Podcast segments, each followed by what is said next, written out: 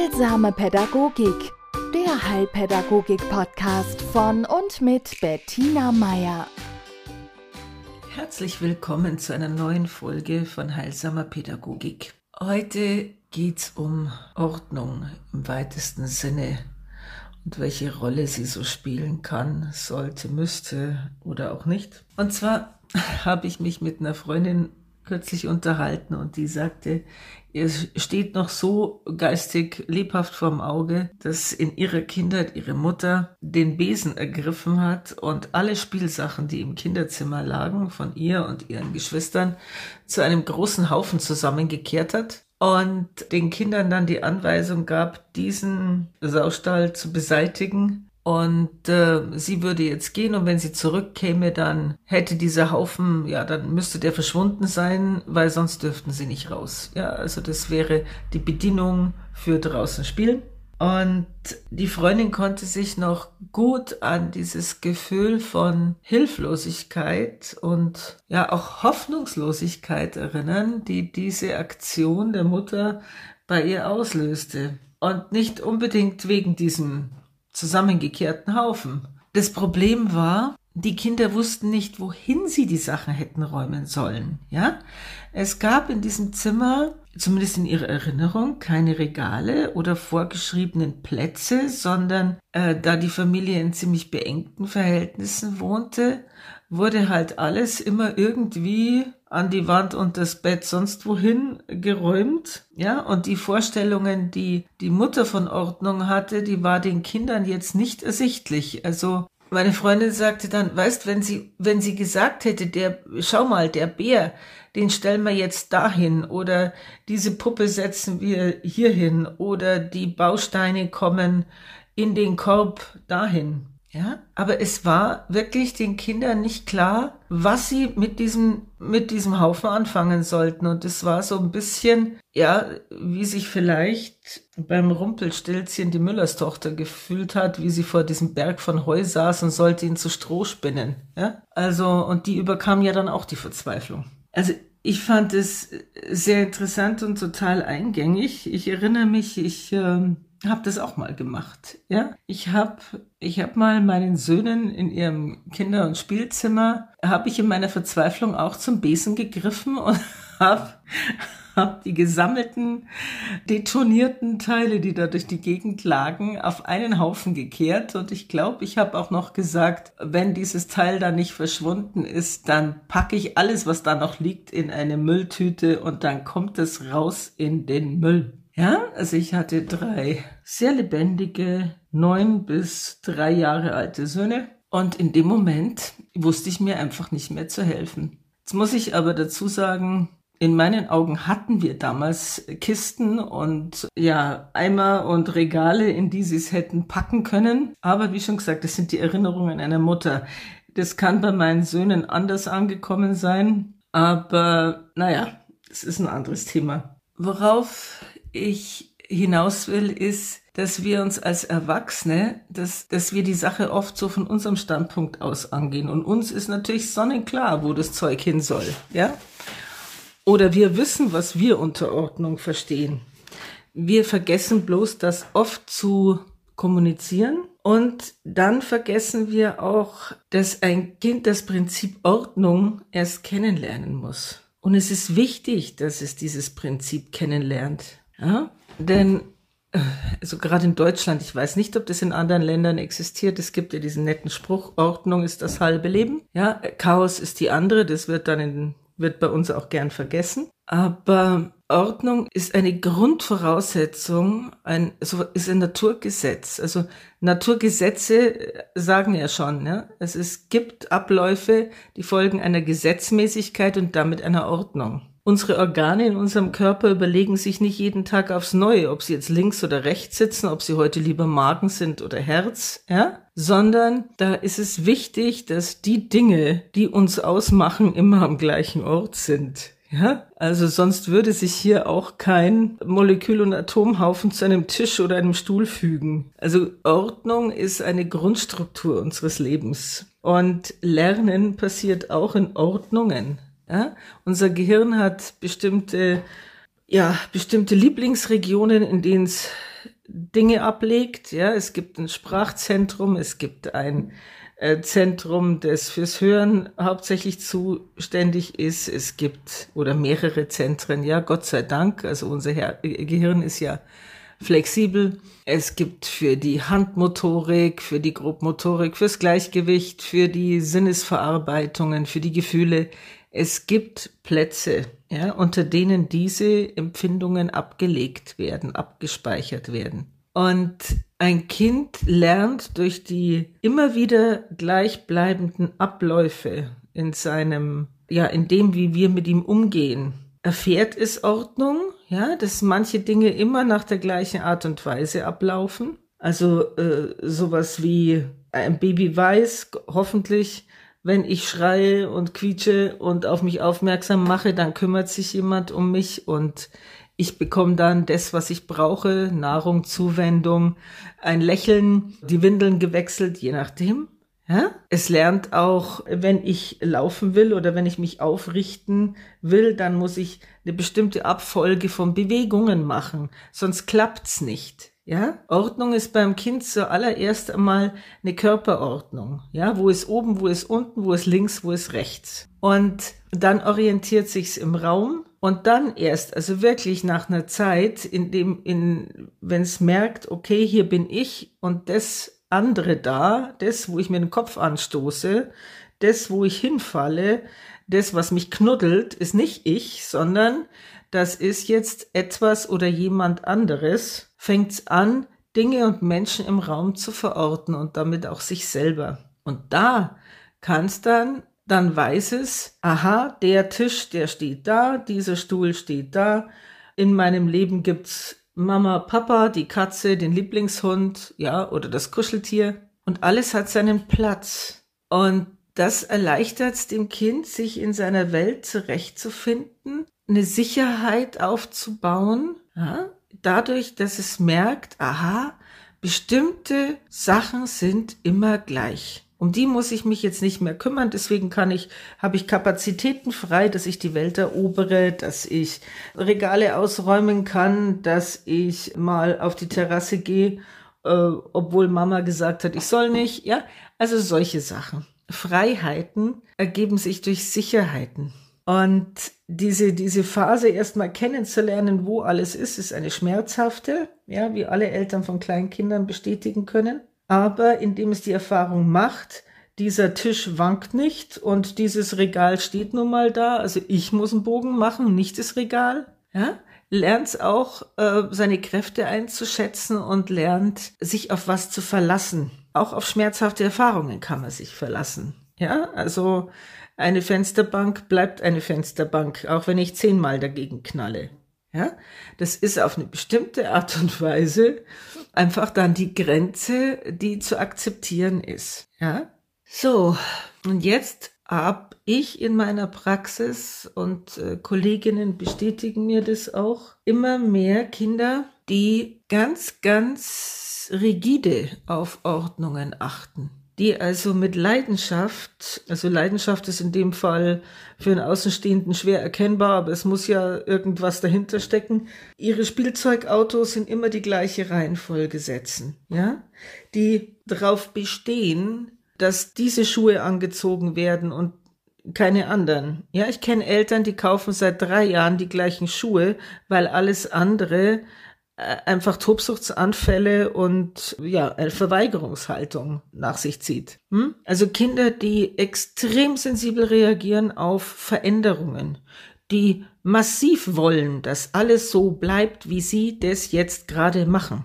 Ja, wo sich also diese Ordnung, die im Außen herrscht und die durch Eltern vorgegeben werden am Anfang, verhärtet hat zu einer Ordnung, die das Kind selber erstellt und, und auf dies beharrt. Und zwar mit, mit einer großen, mit großem Nachdruck und mit einem fürchterlich bitterlichen Weinen, wenn, wenn das dann nicht so ist, ja? Wenn also die Mama darauf besteht, dass wir jetzt den Winteranorak anziehen und nicht das kurzärmliche T-Shirt bei 10 Grad minus. Oder die sich weigern, was anderes zu essen wie Nudelsuppe. Hm? Und das häuft sich. Und das häuft sich vor allen Dingen zurzeit gerade bei den Kleinen also bei den Zweijährigen.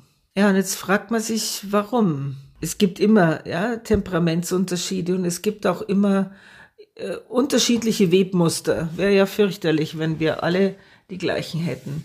Ja, und da gibt's immer schon Kinder, die sich diese Struktur oft selber bauen und das auch, und ich rede jetzt hier bewusst nicht, wenn bei einigen von Ihnen jetzt die Glocken klingeln und Sie denken sich, oh, klingt jetzt aber nach Autismus-Spektrum, Störung und so. Da rede ich jetzt nicht davon. Ich rede jetzt erst einmal davon, dass es, dass es unterschiedliche Sicherheitsbedürfnisse bei den Kindern gibt, schon, schon vom Baby an ja, die natürlich teilweise mit dem Außen zu tun haben, aber wirklich auch als, als Grundstimmung mitgebracht werden. Also die gab es schon immer. Es ist nur so, es macht den Anschein, und das ist jetzt reine Empirie aus den Kindergärten, ja, dass der Anteil der Kinder größer wird. Und die Eltern sind dann verzweifelt, weil man kann nirgends mehr hingehen. Äh, es wird auf jeden, jeden Verwandtschaftsbesuch, auf Ferien, auf Autofahrten, es wird auf alles mit Panik und Schreiattacken reagiert.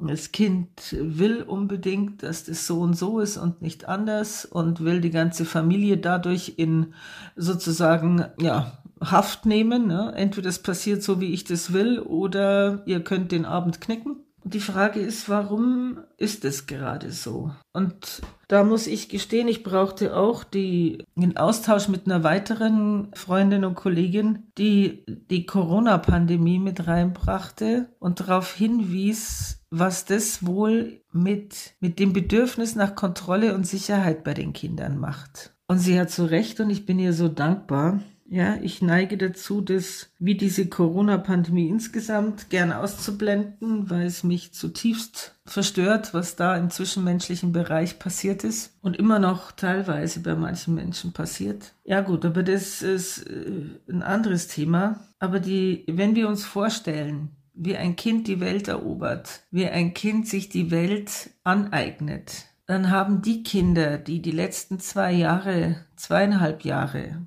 drei Jahre auf die Welt kamen, zusätzlich zu dem, was sie sowieso schon eventuell in der Familie mitbekommen haben, mitgemacht haben, ja, also Familien, die umgezogen sind, die sich getrennt haben, die äh, Krankheiten erlebt haben, ja, also der ganz normale Wahnsinn, die dann zusätzlich auch noch erlebt haben, dass die Welt sich für ihre Eltern von einem Tag auf den anderen ändert und dass ihre Eltern, je nachdem, wie, wie gut sie im Umgang mit Veränderungen sind, dass ihre Eltern entweder sehr, sehr angstvoll waren, ja, was ki kleine Kinder zum Beispiel immer auf sich beziehen, oder dass plötzlich Oma und Opa weg waren, ja, weil die nicht mehr besucht werden durften, oder dass sich ein Familienmitglied in häuslicher Quarantäne befand, ja, plötzlich war der Papa hinter der Tür und dem wurde das Essen vor die Tür gestellt und den durfte man nicht mehr anfassen und der durfte einen auch nicht anfassen. Ja, also plötzlich sind da Dinge passiert, auf die das Kind überhaupt keinen Einfluss hatte. Die Eltern natürlich auch nicht. Ja, also nur sehr begrenzt. Natürlich hat man Einfluss darauf, wie man das in den eigenen vier Wänden gestaltet, aber ansonsten, ja, die ganz armen Würmchen, die in der Zeit in die Krippe gekommen sind, haben dann lauter Menschen ohne Mund kennengelernt, so Augenmonster, die irgendwas genuschelt haben. Ja, wir haben auch einen Anstieg von sprachentwicklungsverzögerten Kindern, der bei mindestens 40 Prozent liegt, was uns nicht wundert. So, und dann haben wir ein Kind, das ganz, ganz darauf angewiesen ist, dass Dinge in der gleichen Art und Weise passieren, weil es ein Regulativ bei uns Menschen ist, ja, um uns zu beruhigen, also Strukturen beruhigen. Also wenn ich weiß, es auf A folgt B, folgt C, dann ist es was, worauf ich mich verlassen kann. Wenn diese Kinder jetzt aber erlebt haben, ist es heute anders wie morgen, morgen ist es wieder ganz anders, ja, die Bezugspersonen sind nicht jeden Tag da, sondern eben mal für ein, zwei Wochen weg oder vielleicht nicht ganz weg. Ich höre sie noch, aber ich sehe sie nicht. Ja? Also denken Sie sich da mal ein bisschen rein. Dann ist es logisch, dass sich so ein Kind einen Halt sucht.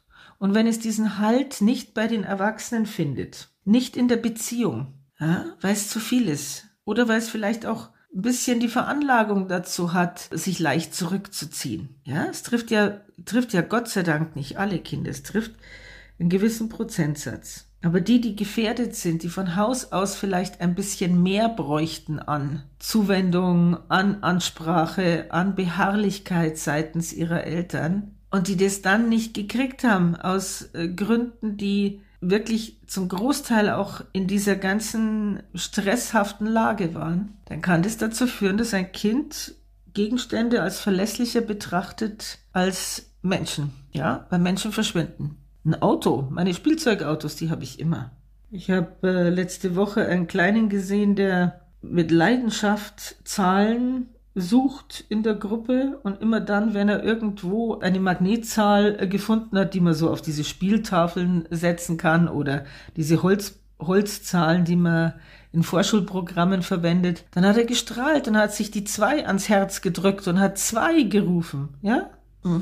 Ein anderer Kleiner, der spielt mit Begeisterung mit Autos und sieht und hört dann nichts anderes, ja? Wehe, wehe, diese Autos sind nicht da. Und besonders zu Herzen gehend war letzte Woche ein kleiner Junge, der von seiner Mutter geweckt wurde, weil er halt zu lange Mittagsschlaf war und er sollte noch mit mir spielen und ja, und Mama hebt ihn also aus dem Bett ganz liebevoll, ganz zugewandt. Sie äh, nimmt ihn halb schlafend mit runter in die Küche und er hängt da so ein, so ein Vierjähriger mit Dizi, er hängt an ihrem Arm und weigert sich wach zu werden. Absolut verständlich. Es war einfach nur gemütlich da auf Mamas Arm. Und dann wird er dann doch wach und dann sieht er oder wird bewusster und die Mutter sagt, komm, hast du keine Lust mit der Frau Meier zu spielen oder so? Natürlich hatte er keine, hätte ich auch nicht gehabt. aber er äh, quietscht und schreit und brüllt und nein, und er will nicht ins Bett, aber er will auch nicht wieder er will auch nicht spielen und eigentlich wollte er gar nichts. Und die Mutter versucht ihn zu beruhigen. Und dann läuft er in die Küche und ich denke mir, was macht er denn jetzt? Und dann stellt er sich vor ein Küchenregal und die Mutter sagt, ah ja, und reicht ihm ein Tablet. Ja? Und auf diesem Tablet ist äh, irgendwie so sein Lieblingskinderfilm oder so gespeichert. Und den nimmt er sich immer, wenn er sich aufregt oder wenn er sich beruhigen will. Ja? Und die Mutter hat es dann zugelassen, weil ansonsten hat er nur noch gekreischt, auf alle Fälle. Ich weiß nicht, ob Sie das nachvollziehen können, aber dieser, dieses Bild, wie dieser kleine Vierjährige sich dieses Tablet nimmt, um sich mit diesem Tablet, ja, zu beruhigen, sich zu vergewissern, dass die Welt noch steht und zwar genauso wie vorher, ja, das war so, ja, es hat mich einfach gerührt. Und ich denke, so sind, also so, ich meine, es ist besser wie gar nichts, ja. Nur bin ich nach wie vor der Meinung, es wäre sehr, sehr schön, wenn wir füreinander so da wären, dass wir in der Lage sind, uns zu trösten. Und in jedem Alter, ja. Also, dass der menschliche Kontakt immer noch der ist, der uns reguliert. Und ich kenne das bei mir selber nach einem anstrengenden Tag und viel Menschenkontakt ich gehöre auch zu denen, die sich dann mit einer Runde Tetris oder so wieder ein bisschen reinregeln, irgendwas, was nichts mit Menschen zu tun hat. Ja, also das, das ist ein Punkt, ja. Aber es ist ein Unterschied, ob, ob ich das als Erwachsene abends allein zehn Minuten mache oder ob sich ein Kind, das gerade untröstlich ist, lieber auf ein Tablet verlässt als auf seine Mutter. Und in der Richtung möchte ich Sie wirklich ermutigen. Schauen Sie, dass Sie Ihr Kind auch in der nächsten Zeit, wenn das jetzt wieder irgendwie losgehen sollte mit irgendwelchen, ja, mit irgendwelchen Szenarien und mit irgendwelchen Maßnahmen, bitte, bitte, bitte passen Sie auf Ihr Kind auf. Schauen Sie, dass Sie Ihrem Kind mehr wert sind als ein Tablet. Ja, Sie können das. Sie können das wirklich. Die Interaktion zwischen zwei Menschen ist toppt jede Computer-Mensch-Interaktion, gerade bei Kindern. Seien Sie das Verlässliche im Leben Ihres Kindes. Und dazu gehört auch eine Ordnung, also eine, ein, ein gewisser Ablauf, eine gewisse Struktur. Ja? Es ist so einfach, am Kind Sicherheit zu vermitteln. Ja, also da, da können Sie wirklich von, vom, vom Wecken bis wie gestalte ich das Frühstück, ja, und damit meine ich jetzt nicht, ich schnitze irgendwelche Schwäne aus äh, Mohrrüben, sondern dass ich den Ablauf für mein Kind so gestalte, dass wir zu zweit oder zu dritt oder wie auch immer gut in den Tag starten. Und dass ich mein Kind darauf verlassen kann. Ich werde schauen, ob der Mund gewaschen ist oder ich achte abends drauf, es wird Zähne geputzt. Natürlich gibt's Aufstand. Aber Kinder Kinder brauchen solche immer gleich passierenden Dinge. Das ist der Rahmen. Ja, also das soll hier kein Schritt für Schritt durchstrukturierter Plan sein. Aber es soll fürs Kind klar sein, so fängt der Tag an, so gestaltet er sich über den Tag, das macht das Kind dann im Kindergarten oder in der Schule. Und so sind bei uns daheim die Abläufe abends. Und zwar, bis auf wenige Ausnahmen, wenn wir eben Freunde treffen oder Wochenende ist, immer. Ja? Oder meine Mama und ich, wir mögen das am liebsten, wenn unser Bett so und so gestaltet ist, ja, zehn Kuscheltiere. Oder ich krieg dieses Lieblingslied jeden Abend. Es müssen keine Riesendinger sein, ja? Und es müssen nicht immer die Dinge sein, die jetzt dem Kind wahnsinnig Spaß machen. Ja? So wie gute Nachtgeschichte ist natürlich was Tolles, ja? Zähne putzen wahrscheinlich weniger, kommt drauf an, wie, was sie sich da noch alles einfallen lassen wollen. ja, also äh, von der Mama wachge oder vom Papa wachgekitzelt werden ist natürlich super, aber Schuhe anziehen muss auch sein. Ja, Hauptsache, es gibt im Leben ihres Kindes genügend Dinge, wo sie sagen kann, so ist es bei uns. Ja, und dann wird, kommen sie und auch ihr Kind eher mit Veränderungen im Außen klar. Wenn das Kind und sie eine sichere Basis haben über das, wie es ihnen daheim zusammengeht und was ihnen zusammen daheim wichtig ist. Damit machen sie ihr Kind, ja, da stärken sie seine Abwehrkräfte, was heißt Abwehr? Ja, sie stärken ihr Kind im Umgang mit Unvorhergesehenem, weil sie ihm eine sichere Basis gesch geschaffen haben. Ja, eine sichere Basis kann auch immer das falsche Käsebrot sein. Ja, machen Sie sich da keinen Stress. Aber Sie müssen für Ihr Kind für, für zu einem gewissen Prozentsatz berechenbar sein. Ihr Kind muss nicht berechenbar sein, wäre fürchterlich. Sie haben ja keinen kleinen Roboter daheim. Aber Sie, Sie müssen so deutlich sein, dass Ihr Kind das, was Sie tun, unter, aha, das macht die Mama so und so, das macht der Papa so und so, ja, dass er das weiß und dass er sich darauf verlassen kann. Und wenn es da Änderungen gibt, dann muss man das erklären, ja, oder sollte es zumindest. In diesem Sinne wünsche ich Ihnen hm, eine ordentliche nächste Woche mit unordentlichen Einsprengseln. Bis dann. Heilsame Pädagogik, der Heilpädagogik-Podcast von und mit Bettina Meier.